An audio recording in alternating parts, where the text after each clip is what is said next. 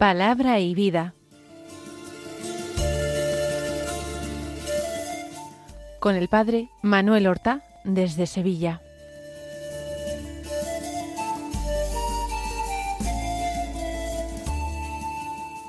En el nombre del Padre y del Hijo y del Espíritu Santo. Amén. Alabados sean Jesús y María. Muy buenos días, queridos amigos, oyentes de Radio María y seguidores del programa Palabra y Vida. Hoy es el martes de la séptima semana de Pascua, un martes que es 23 de mayo.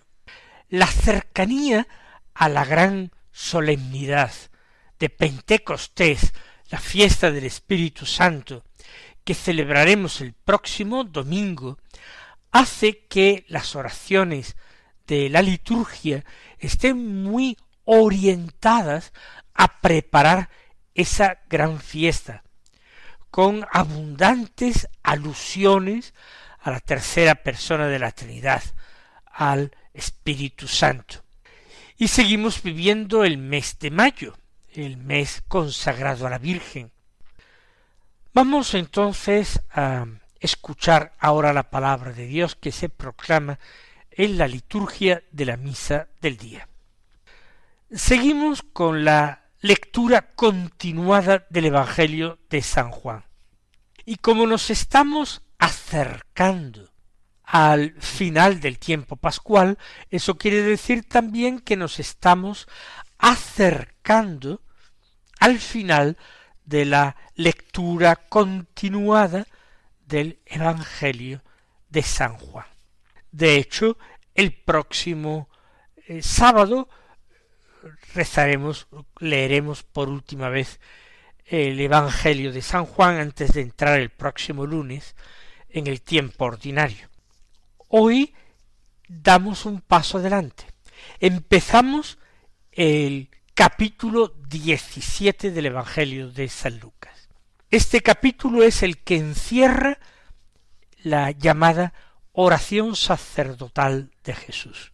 Una oración que él dirige a su Padre, en voz alta para ser escuchado de sus discípulos, que están allí todavía sentados en el cenáculo. Y es una oración en que él no cesa de interceder por los suyos ante el Padre. Por eso es oración sacerdotal, porque Él ofrece, se ofrece como todo sacerdote, ofrece a Dios una víctima y en este caso Él se está ofreciendo a sí mismo, de una manera mistérica, sacramental, se ha ofrecido en esa Eucaristía que ha instituido hace muy poco tiempo, al finalizar la última cena. Pero él va a ofrecer su vida en la cruz de la manera más cruenta que pueda imaginarse. Para esto le quedan pocas horas. En breve va a ser detenido en Getsemaní y comenzar una horrorosa pasión en que va a sufrir atroces dolores físicos y morales, hasta expirar al día siguiente en la cruz. Pues vamos entonces a comenzar en este capítulo 17 la oración sacerdotal desde el primer versículo hasta el versículo once que vamos nosotros a leer, y dicen así. En aquel tiempo, levantando los ojos al cielo, dijo Jesús, Padre, ha llegado la hora, glorifica a tu Hijo, para que tu Hijo te glorifique a ti, y por el poder que tú le has dado sobre toda carne, de la vida eterna a todos los que le has dado. Esta es la vida eterna, que te conozcan a ti, único Dios verdadero, y a tu enviado Jesucristo. Yo te he glorificado sobre la tierra, he llevado a cabo la obra que me encomendaste. Y ahora, Padre, glorifícame junto a ti, con la gloria que yo tenía junto a ti antes que el mundo existiese. He manifestado tu nombre a los que me diste de en medio del mundo. Tuyos eran, y tú me los diste, y ellos han guardado tu palabra. Ahora han conocido que todo lo que me diste procede de ti, porque yo les he comunicado las palabras que tú me diste, y ellos las han recibido, y han conocido verdaderamente que yo salí de ti, y han creído que tú me has enviado. Te ruego por ellos, no ruego por el mundo, sino por estos que tú me diste, porque son tuyos, y todo lo mío es tuyo, y lo tuyo mío, y en ellos he sido glorificado. Ya no voy a estar en el mundo, pero ellos están en el mundo, mientras yo voy a ti. Yo pienso que es absolutamente imposible comentar con cierto detenimiento este importantísimo y bellísimo texto. El marco de este programa no da para tanto.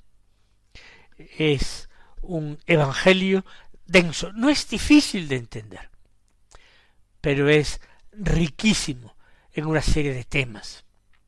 Es para hacer una larga meditación o contemplación del corazón de Jesús que se está abriendo totalmente a los suyos, a los apóstoles que fueron dichosos testigos de aquella efusión del corazón de Jesús, aquella oración que brotó de su espíritu, pero también el corazón de Jesús está abriendo para nosotros, que hoy escuchamos y meditamos sus divinas palabras. Vamos a ir extrayendo algunos temas presentes en el Evangelio que hemos leído hoy. Un tema que aparece reiteradas veces en el Evangelio de San Juan es el tema de la hora. Jesús habla de su hora desde el principio. Recuerden en el Evangelio de San Juan como en el capítulo segundo que relata las bodas de Caná, Jesús responde a su madre, que le ha dicho no tienen vino, diciéndole mujer, ¿qué tengo yo que ver contigo? Todavía no ha llegado mi hora. Es decir, la hora de la manifestación de Jesús al mundo, de esa declaración de amor realmente no hecha con palabras sino con obras, una declaración de amor al Padre y a sus hermanos los hombres. Y la hora se presenta continuamente eh, en el Evangelio de San Juan, en el capítulo cuarto, a la mujer samaritana, ya le dice Jesús, créeme mujer que se acerca la hora en que los verdaderos adoradores adorarán al Padre en espíritu y en verdad, porque el Padre desea que lo adoren así. Pues bien, el Señor que ha hablado de la cercanía de la hora en muchísimos lugares de los Evangelios, ahora dice, ha llegado la hora. La hora de la glorificación del Hijo por parte del Padre y del Padre por parte del Hijo. El Hijo glorifica al Padre con su obediencia hasta la muerte. Y el Padre lo glorifica a su Hijo, manifestándolo al mundo como Señor universal, haciéndolo resucitar de entre los muertos para poner en sus manos el cosmos y nombrarlo juez de vivos y muertos. Es la hora. Y a nosotros estas verdades de fe que nos dicen, ¿nos afectan en algo o se trata simplemente de un discurso puramente teórico? claro que tiene una importancia concreta y real para nosotros, porque como cristianos, nuestra norma de vida es el seguimiento de Jesucristo. Y si nosotros hemos de seguir a Jesucristo, lo hemos de seguir en todos los misterios de su vida, en el misterio de su vida oculta, de su humillación, de su obediencia, incluso a criaturas humanas, no simplemente a su Padre Dios, al misterio del trabajo, de la convivencia. También hemos de seguir a Jesús a la hora. También la hora llega a nuestras vidas, el momento en, en que tenemos que ofrecer nuestra vida a Dios en un acto de obediencia, de sumisión y al mismo tiempo de amor filial. Nos estamos preparando toda nuestra vida para llegar a un momento de madurez en que libre y responsablemente seamos capaces de entregar nuestra vida en manos de Dios. En circunstancias concretas de la vida, a lo mejor quizás si no, en el momento ya de la enfermedad, de nuestra última enfermedad y de nuestra muerte corporal. Pero también va llegando nuestra hora. No tiene que ser la hora de la muerte temporal, no. Pueden ser otros momentos en que hay que elegir gravemente entre Dios y el mundo.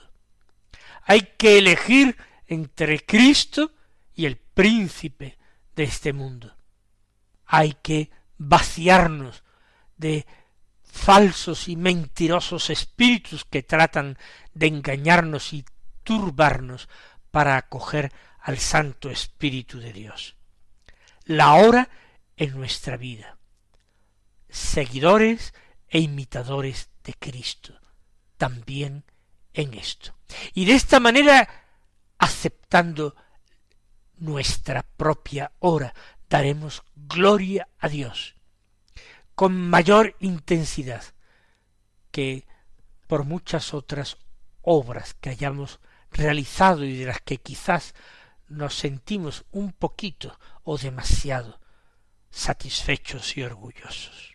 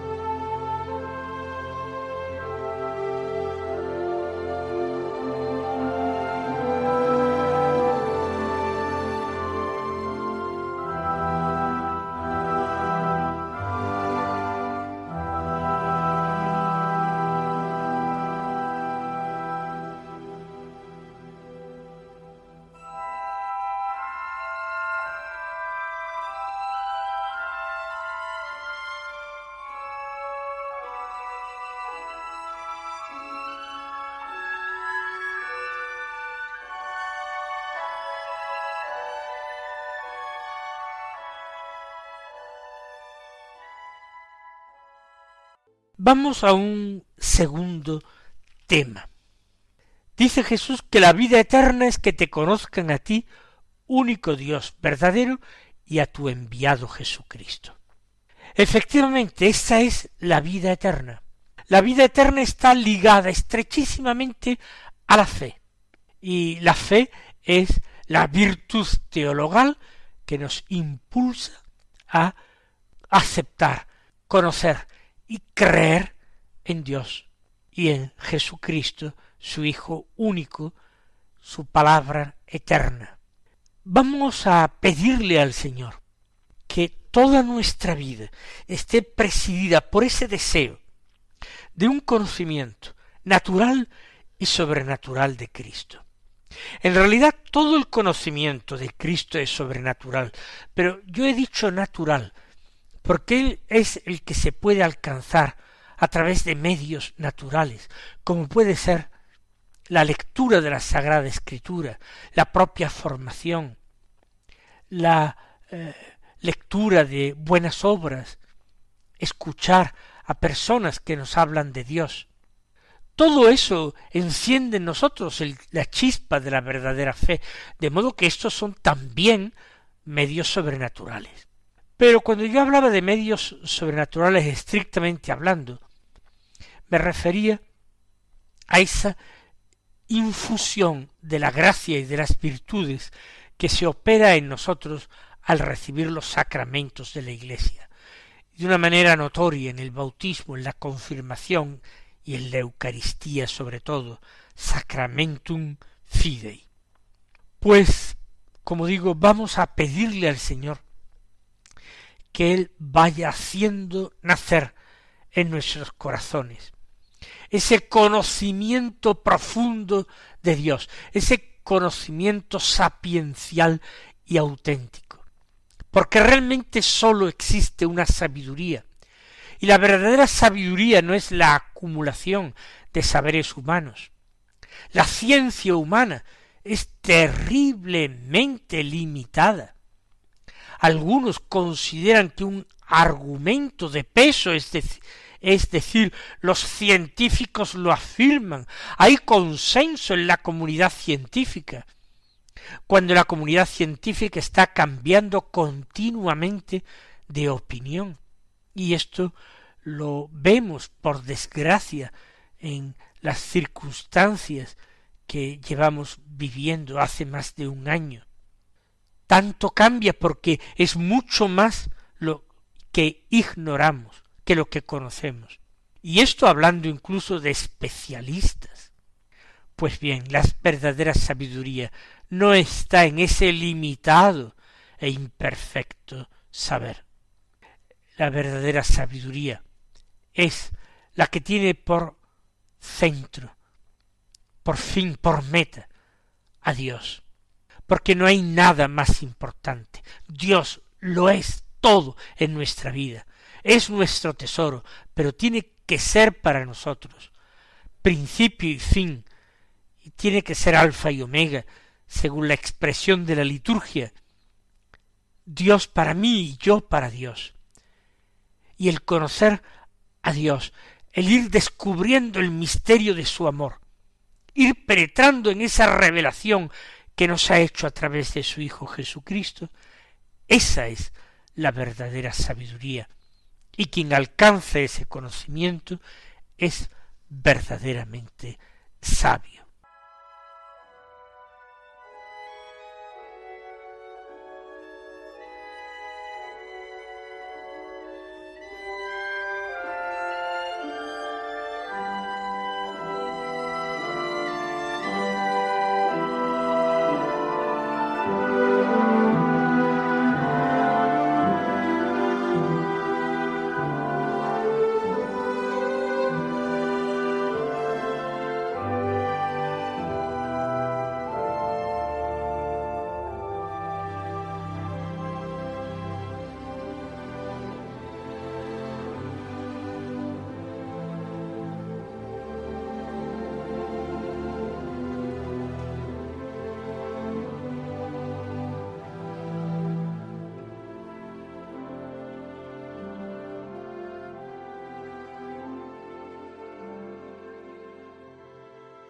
Vamos a seguir desgranando algunos de los temas.